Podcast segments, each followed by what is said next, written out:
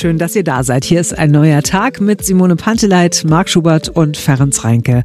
Heute ist Dienstag, der 14. November. Ja, und jetzt sind es weniger als zwei Wochen noch, bis die ersten Weihnachtsmärkte bei uns in Berlin öffnen. Schon ab heute, 40 Tage vor Heiligabend, wird ab sofort im brandenburgischen Himmelpfort damit begonnen, die Wunschzettel der Kinder zu beantworten. Rund 300.000 werden dort am Ende angekommen sein. Wow. So, und wer noch die Adresse braucht, Weihnachtsmann, Weihnachtspostfiliale 16798 Himmelpfort. Ja, aber Himmelfort ist nicht der einzige Ort, wo ein Weihnachtsmann anzutreffen ist. Auch unser Berlin-Reporter Christian Fuchs ist schon an einem vorbeigekommen. ja, ist wirklich kein Witz. Wenn Sie hier die A111 statt einwärts langkommen, ungefähr auf Höhe von Top Tegel, das ist so ein großes Gewerbegebiet hier, kurz vor der Holzhauser Straße, da steht ein riesengroßer Weihnachtsmann auf dem Dach. Das ist so ein aufblasbarer Weihnachtsmann, wo man so Luft reinpustet, der dann so stehen bleibt.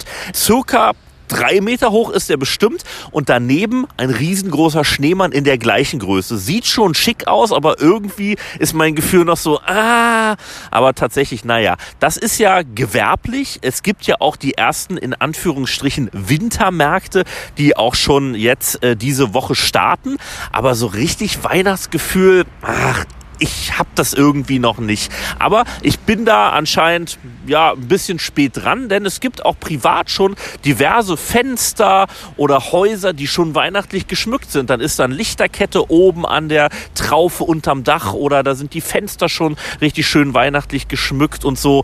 Naja, also ich kenne das noch so und Simone, du wirst das wahrscheinlich gleich bestätigen, diese alte Regel, irgendwas mit Toten Sonntag, vorher darf man nichts machen, oder wie war das? Ja, wobei das mehr eine Faustregel als eine Vorschrift ist. Übernächsten Sonntag ist Totensonntag, damit endet das Kirchenjahr und die Vorweihnachtszeit beginnt. Äh, zumindest nach christlichem Glauben wird eben erst ab dann traditionell geschmückt. Wenn man aber zum Beispiel auch die Lichterdeko vom KDW sieht oder in die Musikcharts guckt und feststellt, dass Wham's Last Christmas und All I Want for Christmas von Mariah Carey äh, da schon wieder eingestiegen sind, dann weiß man, es ist wirklich nur eine Faustregel. Nicht nur Christian Fuchs war heute früh unterwegs in der Stadt, sondern auch unser Berlin-Reporter Henry Parzefall in Kreuzberg am verrufensten Park der ganzen Stadt am Görli. Der soll ja Anfang nächsten Jahres eingezäunt werden, um ihn nachts sicherer zu machen und um den Drogenhandel zu verdrängen. Zu sehen ist sechs Wochen vor Jahresende noch nichts davon. Widerstand gibt es aber gegen diese Pläne. Heute stellt das Bündnis Girlie Zaunfrei seine Alternativen zu einem Zaun vor und Henry hat vorab schon mit einem der Initiatoren darüber gesprochen. Juri Schafranek ist bei mir. Schönen guten Morgen. Sie sind Sozialarbeiter von Gangway Straßensozialarbeit Berlin, das auch ein Teil ist des Bündnisses Girlie Zaunfrei. Es gibt eine Petition online äh, gestartet mit jetzt circa 4000 Unterschriften. Warum kein Zaun aus Ihrer Sicht? Schönen guten Morgen. Ein Zaun drängt die Probleme in die Anwohnerinnenkieze und belastet die Anwohnerinnen um ein Vielfaches und deshalb sind wir gegen eine Umzäunung des Parks. Es soll ein Bündnis von Stadtteilinitiativen geben, mehr Sozialarbeit, eben auch die Parkläufer spielen wieder eine Rolle, die man schon mal äh, kennt. Das alles statt des Zauns. Was konkret ist an Ihrem Konzept besser? Dass es erstmal nachhaltiger, also auch langfristiger wirkt, äh, dass es wirklich den Park entspannen würde, weil wir die Leute sozusagen den Leuten Aufenthaltsmöglichkeiten geben, alternativ zu zum Beispiel den Kiezstraßen und es ist ein Konzept, was sich eben auch nochmal um Ursachen und nicht nur um die Symptome kümmern wird. Für wie wahrscheinlich halten Sie es denn, dass man also aus Ihrer Sicht jetzt den Zaun quasi noch aufhalten kann? Weil Plan ist ja schon, dass der eigentlich nächstes Jahr gebaut wird.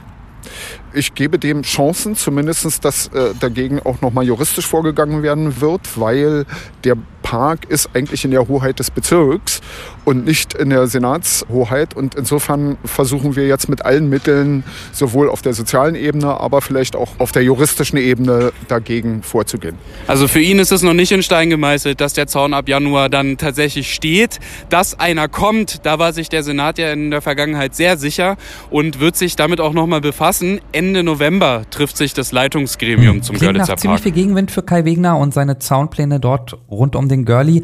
Noch ein Argument der Zaungegner, ist der Park nachts geschlossen, müssen die womöglich sehr, sehr lange Umwege laufen.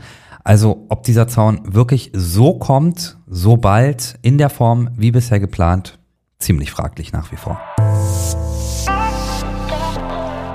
So, und dann kommen wir nochmal zu Weihnachten. Bei uns im Studio riecht es heute früh schon sehr weihnachtlich. Ich habe mir nämlich eine Mandarine geschält und dieser Duft ist sowas von dominant, aber auch so, so schön. Ich liebe das total. Und wie es so ist, äh, zu dieser Mandarine gab es dann gleich auch noch Wissen to go. Marc ist ja ein wandelndes Lexikon, hat mich gleich darüber aufgeklärt, dass es keine Mandarine ist, die ich mir da reingepfiffen habe.